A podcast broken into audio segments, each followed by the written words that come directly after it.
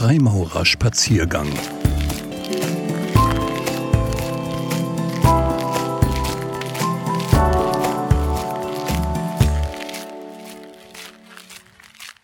Freimaurer sein, ohne Loge, mit Loge und trotz Loge. Ein Spaziergang mit Gerd Scherm. Freimaurer sein ohne Loge. Darunter verstehe ich nicht die so gerne von unserem Bund ungefragt vereinnahmten Männer, deren Werk wir als beispielgebend empfinden und die wir allzu gerne als Freimaurer ohne Schurz bezeichnen. Den Dalai Lama oder auch einen human vorbildlich wirkenden Menschen unserer Stadt als Freimaurer ohne Schurz zu okkupieren, hat im Verhalten mehr mit ethischem Freibeutertum zu tun als mit Freimaurerei. Nein, unter dem Freimaurer ohne Loge verstehe ich Männer, die nach ihrer Initiation keinen oder kaum noch einen Kontakt zum Logenalltag pflegen. Das heißt aber nicht, dass sie keinen Kontakt mehr zu Freimaurern haben. Natürlich fällt uns bei diesen geschilderten Umständen sofort Lessing ein. Noch heute leuchtet er uns als Vorbild durch Raum und Zeit ob seiner Formulierungen und Verbreitung unserer Ideale. Seine Schriften haben uns vielleicht mehr Suchende zugeführt als die meisten neuzeitlichen Gästeabende. Dennoch war er in den Augen vieler Brüder ein mieser Freimaurer. Warum eigentlich? Klar, er hat nicht als fleißiger Sekretär Protokoll geführt, Rundschreiben verfasst und unzählige Einladungen zu Tempelarbeiten verschickt. Er hat auch nicht als Schatzmeister dafür gesorgt, dass die Logenfinanzen in Ordnung gehalten werden. Aber er war sicher der beste vorbereitende Bruder der Freimaurergeschichte. Sein Anteil an der Logenarbeit war es, das Feld zu bereiten, dem Suchenden Geist und Herz zu öffnen. Nun mag mancher sagen, na ja, der Lessing ist ein Einzelfall. Meine Erfahrung ist eine andere. Wenn wir den Maßstab kleiner setzen, das menschliche Maß unserer eigenen überschaubaren Umgebung nehmen, unseren persönlichen Wahrnehmungskreis durchforsten, dann können wir sie finden, die Freimaurer ohne Loge. Es gibt sie quasi in zwei masonischen Zuständen. Den ersten Zustand verkörpert der Bruder, der die Loge meist nach einem brüderlichen Zwist verließ und gedeckt hat. Oft ein wenig überlegter Schritt im Zorn, die Rückkehr aber durch den eigenen Stolz verbaut. Hört dieser Bruder auf, Freimaurer zu sein? Hat er mit der Rückgabe von Schurz und Bijou auch seine freimaurerischen Ideale aufgegeben? Wohl kaum. Ich kenne mehrere Brüder, die diesen für sie sehr schweren Schritt gegangen sind. Jeder von ihnen ist nun ein Freimaurer ohne Schurz, aber immer noch Freimaurer im Herzen. Sie begegnen mir nach wie vor als Bruder, und ich ihnen ebenso. Lebenshaltung, Ethik und Ideale hängen nicht an äußeren Zeichen. Sie können durch Zeichen sichtbar gemacht werden. Die Zeichen erinnern uns an das, was wir uns vorgenommen haben, aber sie sind nicht von diesen Zeichen abhängig. Hüten wir uns also davor, diese ehemaligen Brüder als Abtrünnige, als Deserteure oder Verräter an der Freimaurerei zu betrachten. Bedenken wir, dass sie uns nicht wegen der Gemeinsamkeiten verließen, sondern meist wegen eines persönlichen Zerwürfnisses. Den zweiten möglichen masonischen Zustand des Freimaurers ohne Loge verkörpert der Bruder, der zwar im Mitgliederverzeichnis steht, den man aber nie oder nur selten zu Gesicht bekommt und der oft respektlos als Karteileiche bezeichnet wird. Leider tendieren wir an der Baustelle Verbliebenen dann dazu, uns als die Guten und den Bruder, der nicht mehr kommt, wenn schon nicht als den Bösen, dann doch zumindest als den Faulen zu sehen. Aber vielleicht schreibt er gerade in seiner vermeintlichen freimaurischen Einsamkeit ein wegweisendes Buch über unsere Ideale. Oder er setzt in seinem Stadtteil oder am Ende der Welt diese Ideale in die Tat um. Vielleicht arbeitet er in einem Bereich der Freimaurerei, in dem seine Fähigkeiten besser zum Tragen kommen als in der alltäglichen Logenarbeit? Wir können es nur ergründen, wenn wir es herausfinden wollen. Es mag vielerlei Gründe geben, warum der Bruder der Loge fern bleibt. Eines aber ist sicher. Er ist weiterhin einer von uns. Nun zur zweiten Kategorie des Freimaurerseins. Freimaurersein mit Loge. Dies ist mit Abstand die größte Gruppe, die von uns als der Normalfall und wohl auch als der Idealfall bezeichnet wird. Im Prinzip eine simple Sache. Du bist Freimaurer und gehst so oft du kannst in deine Loge. Fein. Nichts, was das weitere Nachdenken lohnt. Lohnt es sich wirklich nicht? Frei nach Descartes, ich denke also bin ich, den Schluss zu ziehen, ich gehe in die Loge, also bin ich Freimaurer, ist naheliegend, aber in der Praxis wenig aussagekräftig. Freimaurer zu sein ist leider kein instinktives Verhalten, das in der Urnatur des Menschen liegt. Freimaurer zu sein ist Arbeit. Eine Arbeit, die bei der Initiation nicht aufhört, sondern mit ihr beginnt. Das ist den allermeisten Brüdern bewusst, und oft höre ich den Ausspruch Der Freimaurer bleibt sein Leben lang Lehrling. Ich weiß allerdings nicht, ob dies wirklich ein Ausdruck von Bescheidenheit ist oder ob es nicht doch nur eine Worthülse ist, die man benutzt, weil sie eben dazugehört und weil wir es von den Altvorderen der eigenen Bauhütte schon immer so gehört haben.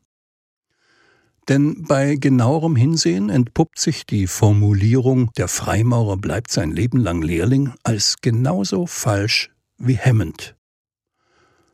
Vorneweg, Natürlich lernen wir ein Leben lang. Tun wir es nicht, haben wir keine Perspektive mehr. Der Knackpunkt der Aussage aber ist, dass sie sich nicht auf das Lernen an sich bezieht, sondern auf den Status des Lehrlings. Doch was ist ein Lehrling? Es ist ein Mensch, der sich die Grundlagen einer Materie, eines Handwerks, eines Berufs erarbeitet. Nicht mehr und nicht weniger. Keiner käme auf den Gedanken, dass ein Lehrling die Verantwortung für den Betrieb übernehmen sollte. Keiner käme darauf, dass der Lehrling die Lehrlinge ausbilden kann. Der scheinbar so nett bescheidene Satz, der Freimaurer bleibt sein Leben lang Lehrling, kann auch eine Verweigerung von Verantwortung sein, eine Negierung, dass Meisterschaft überhaupt möglich ist. Siedeln wir unsere Ziele wirklich so tief an? Wollen wir wirklich vom Leben nur lernen, es aber nicht zu meistern versuchen? Dies war nur ein Beispiel, wie wir uns in unserem Logenleben durch als Tradition verbrämte Phrasen einengen, ohne es zu merken. Das zweitbeste Werkzeug des Freimaurers ist in der beinernen Büchse, in der wir die Schlüssel zu allem aufbewahren, das in unserem Schädel befindliche Gehirn. Es ist wahrlich ein tolles Werkzeug, und wie alle Werkzeuge ist es enorm gefährlich, wenn wir nicht richtig damit umgehen. Das beste Werkzeug aber ist unser Herz. Damit meine ich unsere Intuition, unsere Gefühle, unsere Fähigkeit zur Empathie und zur Liebe. All diese ungeheuer großen, ungeheuer wichtigen Eigenschaften, die nicht wägbar und nicht messbar sind. Ich kenne sie gut, diese Freude, wenn ein neuer Bruder in unsere Loge aufgenommen wird, wenn ihm die Herzen der Maurer entgegenschlagen in diesem großartigen Moment der Lichtgebung. Doch wie sieht das danach aus? Wir alle und ich schließe mich ausdrücklich mit ein, erschaffen uns den neuen Bruder nach unserem Bilde. Vom ersten Augenblick, besser wohl vom ersten Lichtblick an, haben wir eine Vorstellung, wie er denn sein sollte, der neue Bruder unserer Loge. Und wehe, er entspricht dann nicht unserem Vorbild. Dann wandeln sich unsere wohlwollenden Blicke auf den neuen in sogenannte kritische Blicke, das heißt in Blicke, in denen unsere geballte Kritik bereits enthalten ist. Der Freimaurer ist von der Sklaverei seiner Vorurteile befreit, aber er hat dafür etwas viel drastischeres, unerbittlicheres, sein Urteil. Und dagegen eine Revision zu erreichen, ist schwieriger als ein Wiederaufnahmeverfahren vor Gericht. Das mag alles zu abstrakt, zu fern der eigenen Erfahrung klingen. Zum besseren Verständnis will ich alles auf mich beziehen und von mir als schlechtem Beispiel reden, um den Sachverhalt zu verdeutlichen. Ich bin zugegebenermaßen ein Liebhaber freimaurerischer Rituale, und als solcher lege ich auch auf Kleinigkeiten großen Wert. Jahrelang habe ich mich über Brüder geärgert, die, wenn sie im Zeichen stehen, zwar das Halszeichen ausführen, nicht aber das zugehörige Fußzeichen. Genervt von dieser und anderen Schlampigkeiten im Ritual habe ich mich leider bei manchen Tempelarbeiten selbst um die Tiefe dieses Erlebnisses gebracht. Bis ich eines Tages gemerkt habe, dass mich diese Brüder nicht absichtlich ärgern wollen und dass sie mir in Wirklichkeit etwas schenken. Sie machen mir nämlich klar, was mir wichtig ist. Sie zeigen mir, was für mich bedeutungsvoll ist. Seither gehe ich mit dem nicht vorhandenen Fußzeichen viel entspannter um und genieße die Tempelarbeiten noch mehr als zuvor. Ich sage bewusst genießen, denn eine gute Tempelarbeit ist nicht nur rituelle Erbauung, sondern auch ein sinnlicher Genuss. Natürlich geht es mir in meinem Nachdenken über die Brüder nicht nur um ein von manchen als läppisch empfundenes Fußzeichen, es ist lediglich ein Beispiel auf der untersten physisch wahrnehmbaren Ebene. Viel problematischer für den brüderlichen Umgang sind unterschiedliche Vorstellungen auf der geistigen und emotionalen Ebene.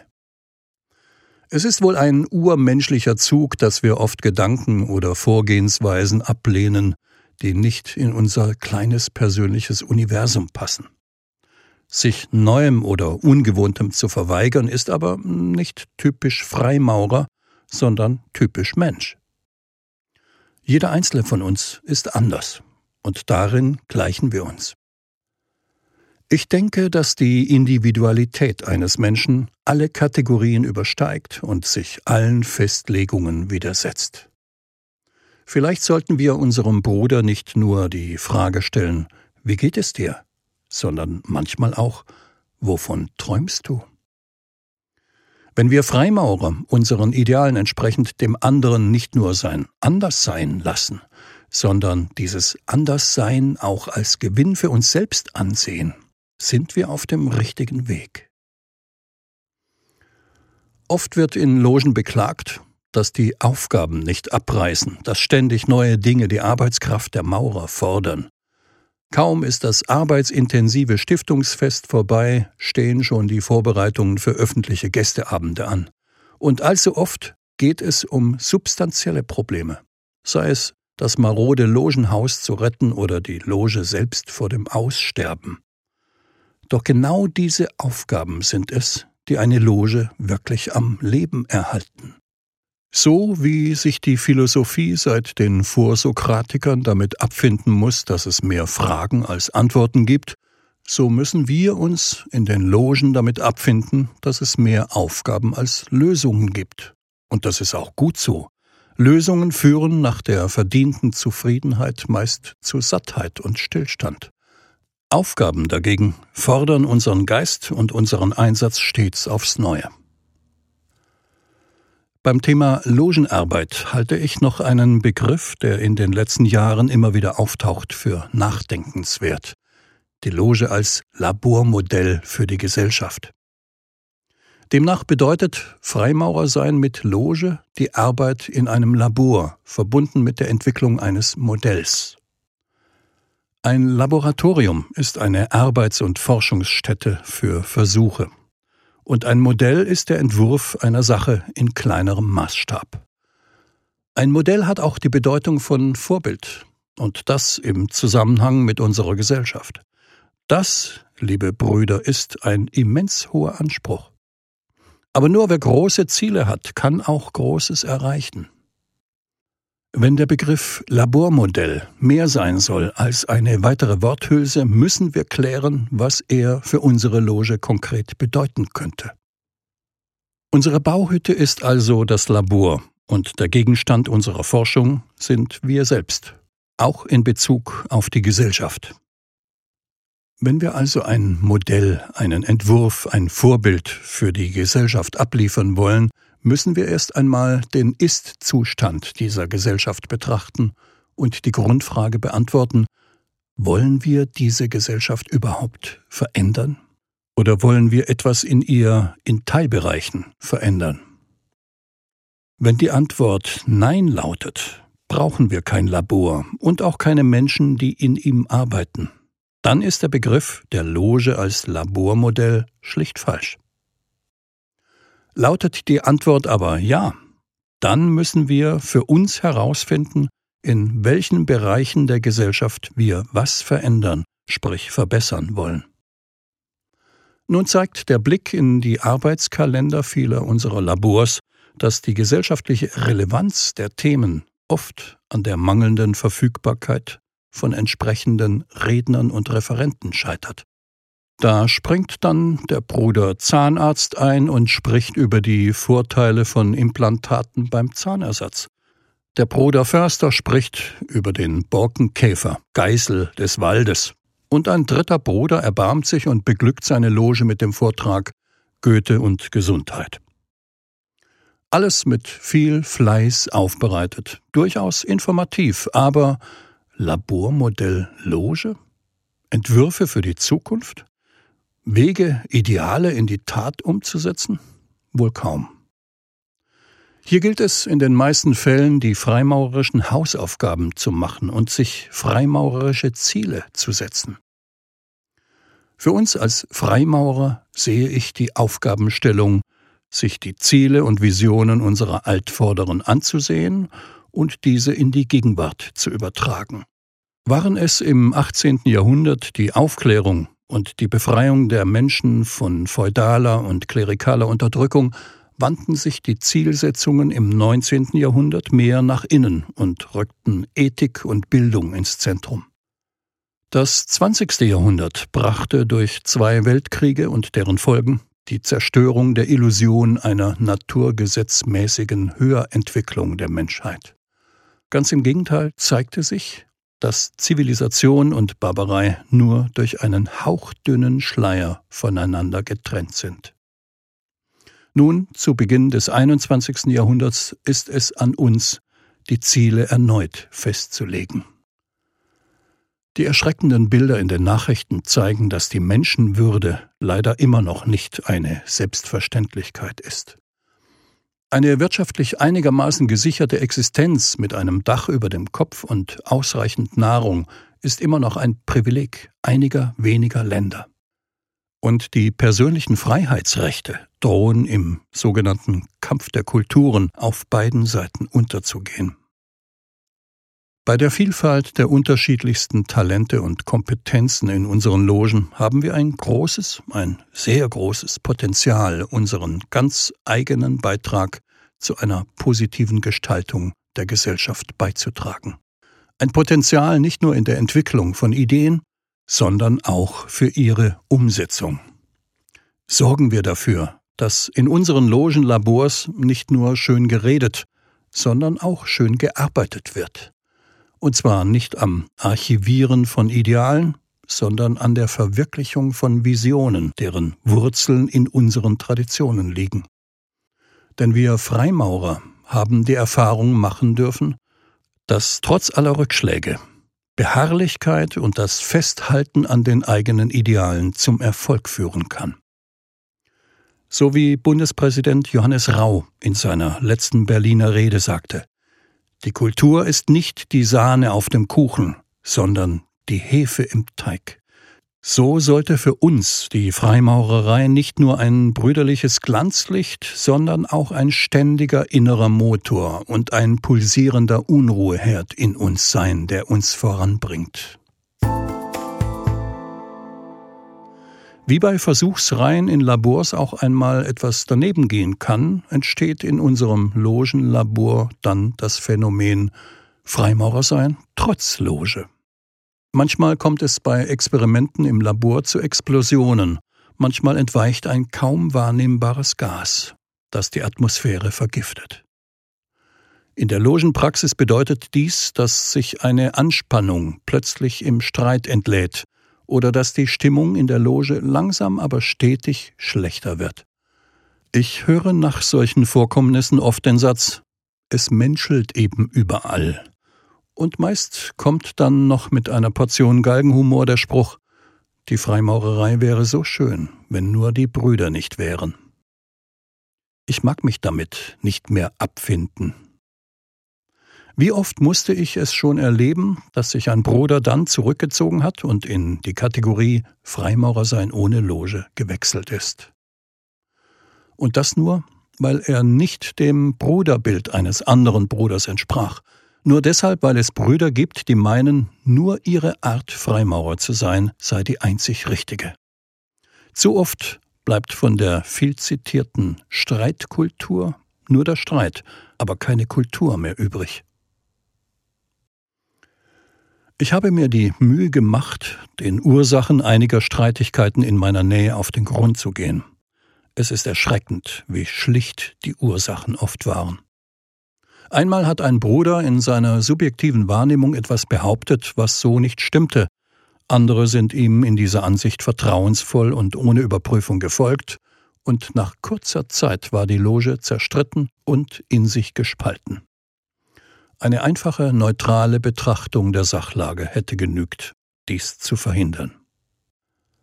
In einem anderen Fall versuchte ein Altstuhlmeister stets schwache Nachfolger zu lancieren, um die Loge weiterhin zu steuern. Dies wurde von den meisten Brüdern zwar erkannt, doch vor lauter Dankbarkeit und Ehrfurcht vor den langjährigen Leistungen des Bruders, der von seiner scheinbaren Macht nicht loslassen wollte, schwiegen sie. So lange, bis ein Teil der Bruderschaft den spannungsvollen Zustand nicht mehr ertragen konnte und eine eigene Loge gründete. Offene, ehrliche Worte zur rechten Zeit hätten dies sicher verhindert. Man sollte es sich nicht zu einfach machen, dies dann nur unter dem Etikett dumm gelaufen abzulegen. Dazu sind wir Freimaurer viel zu wenige und jeder einzelne von uns ist viel zu wertvoll, um ihn durch Dummheit oder Sturheit zu verlieren. Lassen wir deshalb unsere Toleranz nicht zur Ignoranz verkommen. Lasst uns, trotz aller Widrigkeiten, die den Logenalltag manchmal mit sich bringt, zusammen arbeiten und auch zusammen feiern. Und freuen wir uns daran, dass der Bruder neben uns nicht das Abziehbild unserer selbst, sondern ein ganz anderer ist. Und das, meine lieben Brüder, ist der Grund, warum ich gerne Freimaurer bin. Ohne Loge, mit Loge und trotz Loge. Ein Spaziergang mit Gerd Scherm.